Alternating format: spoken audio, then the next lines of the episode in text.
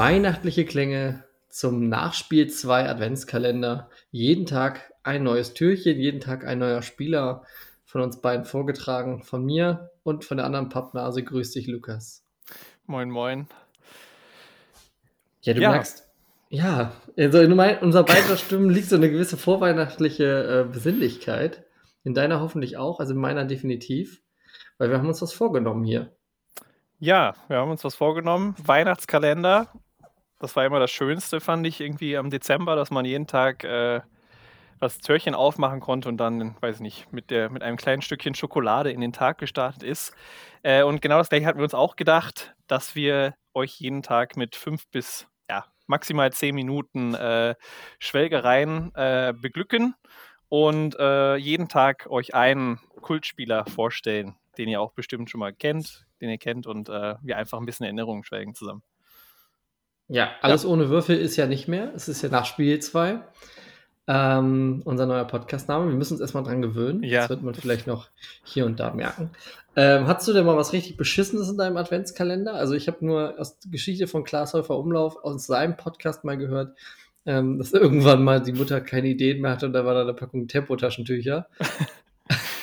Wurdest du auch ähm. mal so dermaßen enttäuscht oder gibt es da Nee, nicht, dass ich jetzt mich dann. Ich glaube, einmal hatte ich, äh, also das war dann zum Nikolaus, zum 6., wo dann ein bisschen mehr drin war. Äh, hatte mir meine Mutter anstatt der Red Hot Chili Peppers CD eine CD von den Red Hot Chili Pipers äh, ja quasi in den Kalender, in den Schuh gesteckt für den 6.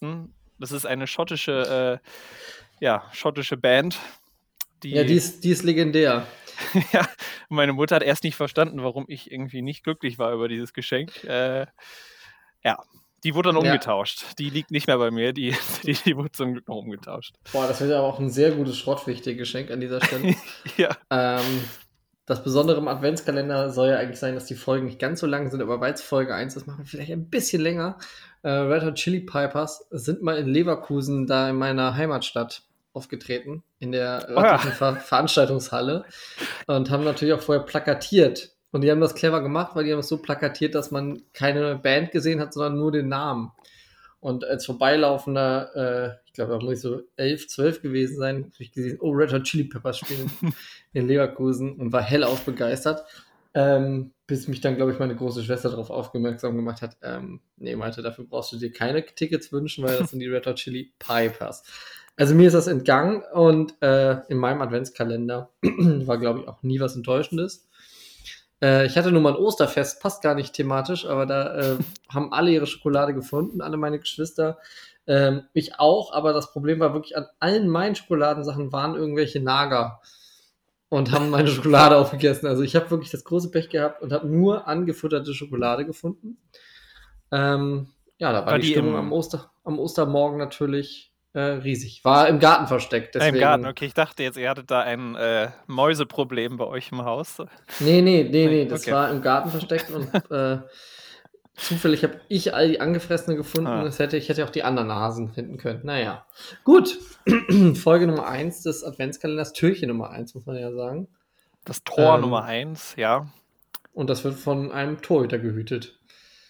Genau, weil äh, kurze noch Info, also jeder Tag äh, suchen wir, haben wir einen Spieler ausgesucht, der mit der jeweiligen Rückennummer mal gespielt hat oder überwiegend gespielt hat. Ähm, ja, also Nummer eins, dann ein Torwart mit großer Wahrscheinlichkeit. Ja, fast, fast Folge richtig. Ähm, obwohl Edgar Davids irgendwann mal auch die Eins getragen hat, aber das wird vielleicht mal bei Nachspiel 2 in einem richtigen Podcast verpackt und nicht heute hier in dem Adventskalender-Türchen. Hier haben wir einen anderen Spieler für euch verpackt.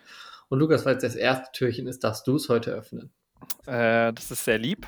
Ähm, ich öffne das Türchen jetzt äh, und hinter dem Türchen ähm, befindet sich ein Torwart, den wir alle kennen, den alle Hörer kennen werden.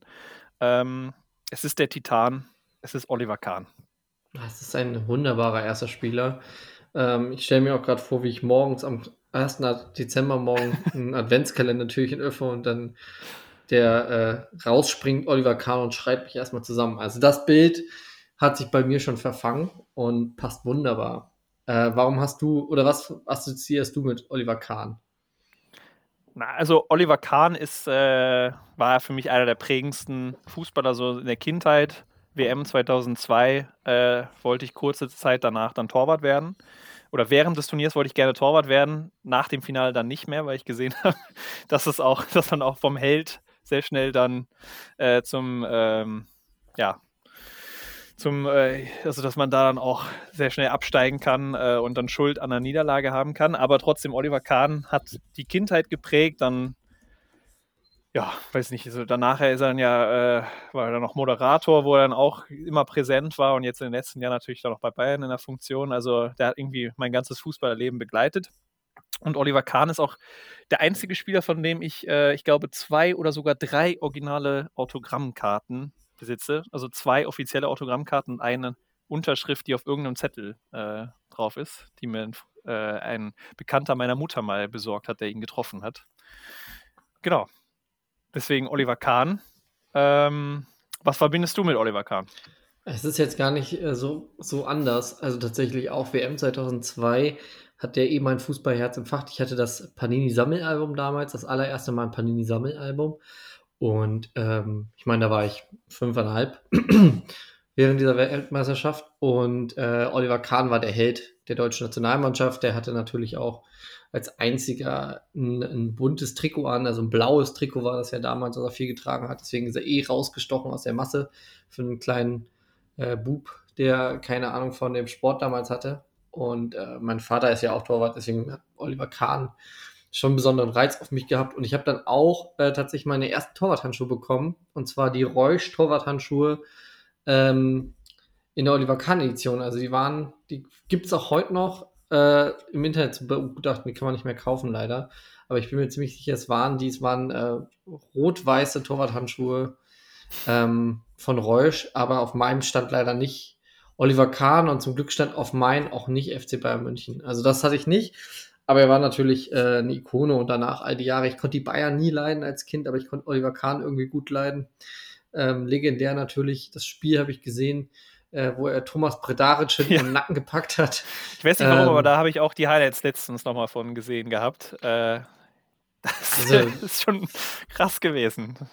Ja. Deswegen. Und auch das ganze Wirken danach. Also äh, als ich fand ihn als, als äh, Experte im, im Fernsehen, fand ich auch ein ganz ganz solide. Da die legendäre Szene, wo Jürgen Klopp äh, und ja. Oliver Kahn ähm, aneinander geraten, weil sie überhaupt gar keine Beziehung zueinander haben. Ähm, auch das ist nach wie vor. Und dann natürlich auch diese Oliver Kahn-Posse jetzt in der letzten Saison beim FC Bayern.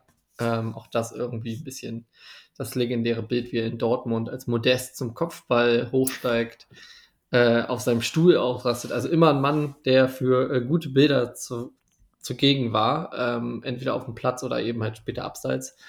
Und er hat mich aber nicht nur Fußball geholt. Aber nicht nur später abseits, sondern eigentlich auch schon während seines Schaffens auf dem Platz. Äh, also da hat man ihm gerne zugeschaut und da war immer was los. Und dann nach dem Spiel, meistens, wenn es bei den Bayern nicht so gut lief, hat man sich ja auch schon so ein bisschen immer auf die Interviews gefreut. Äh, ja. Also da waren ja auch viele, also glaube, es gibt wenig Fußball, die so viele äh, legendäre Interviews gegeben haben. Ja, definitiv. Also ich meine allein schon, dass äh, ob, er, ob Eier bräuchte man und ob er verunsichert sei. Warum? Ja. Nein. Also schon ziemlich gut. Und er hat ja auch äh, abseits vom Platz, ähm, was ja auch uns so ein bisschen interessiert, hat er ja auch für Schlagzeilen gesorgt, weil er ja unter anderem äh, mit Verena Kehrt zusammen war, ähm, die ja jetzt mit Mark Terenzi zusammen ist und mit Mark Terenzi für Schlagzeilen sorgt. Also von daher, Oliver Kahn meiner Meinung nach eine gute, würdige Nummer 1 am ja. 1. 1. Dezember. Hast du da äh, ein, ein, spezielles Spiel im Kopf oder ist es generell einfach immer so die, die Zeit? WM oder? Also, ist also ganz äh, präsent hat man natürlich das WM-Finale, weil das so ein bisschen, also in den anderen Spielen war der einfach richtig gut. Und im Finale wurde er dann äh, zum, zur tragischen Figur dieser ganzen Weltmeisterschaft. Äh, eine Mannschaft, die Rumpelfußball gespielt hat, plötzlich im Endspiel steht, eigentlich nur wegen ihres Torwarts und eigentlich nur da wegen ihres Torwarts verliert. Ähm, das ist ja schon eine Geschichte. Und dann später natürlich äh, WM 2006 hat man natürlich auch noch ein Spiel ganz fest vor Augen, wo er zwar gar nicht selber präsent war, sondern wo er Jens Lehmann alles Gute fürs Elfmeterschießen wünscht. Und das war natürlich äh, gegen Argentinien. Das ist auch so was, was in Erinnerung bleibt. Ähm, Ja, das sind auch genau die zwei Bilder, die ich im Kopf habe. Einmal das äh, 2002, wie er an dem Pfosten dann sitzt, nach dem Spiel. Richtig, ja. Äh, das Bild und wie, ja, der Handschlag mit Jens Lehmann. Und da wollte ich dich noch kurz fragen, damals als Kind, oder jetzt, ja, doch, da warst du auch noch Kind, 2006, so im Frühjahr, als die Entscheidung kam äh, für Lehmann, äh, auf welchem, auf, äh, also warst du Team Lehmann oder warst du Team Kahn vor der WM? Ah, ich glaube, ich war so ein bisschen Team Lehmann. Ähm, Im Nachhinein würde ich das auch revidieren wollen, aber ich glaube, ich habe mich damals einfach darüber gefreut, dass das so ein bisschen ja, frischer Wind. Das, äh, Oliver Kahn war ja auch der Torwart bei der Euro 2004, die ich verfolgt habe. Und da fand ich irgendwie so, ja, ist auch mal okay, wenn jetzt jemand anders im Tor steht. Ähm, aber das, Jens Lehmann ist ja eine ganz andere Personalie. Muss man, äh, den haben wir zu Recht nicht gewählt heute.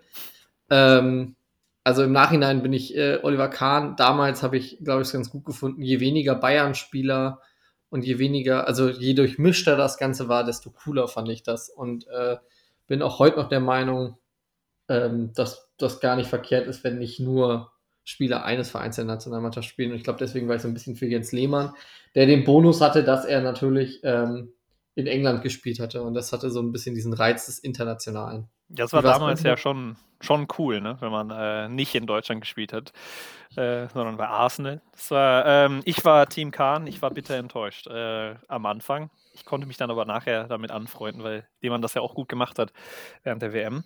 Ich habe noch so ein paar, äh, zwei, ja, Fun Facts. Einmal wusstest du, dass Oliver Kahn 2009 äh, in einer Jury saß äh, im chinesischen Fernsehen für China sucht den Supertorwart. Ähm, hm. Ich hatte das nur mal gelesen, es wurde leider nie ausgestrahlt, deswegen gibt es davon wahrscheinlich auch nirgendwo irgendwelche YouTube Bis jetzt. oder so. Ich hab's da. Ja. Ich hab's, ja. Nein, also ich, ich hab's natürlich, ich hab's natürlich äh, immer gehofft, dass Oliver Kahn in dieser Jury gesessen hat, weil ähm, nirgendwo säße er besser als dort. Aber ähm, ist natürlich auch ein tolles TV-Format gewesen. Schade, dass es das nicht in Deutschland gibt. Ähm, und dann, Kahn hat ja auch drei Bücher geschrieben und ich hatte mir überlegt, eins von denen äh, ist in meiner engeren Auswahl, um dir es dir zu Weihnachten zu schenken, vielleicht. Äh, 2004 der Titel äh, einfach Nummer 1. Äh, Guter Titel, ist ja auch sein erstes Buch gewesen. Genau. Passt also. Ja, stimmt. Buch Nummer 1.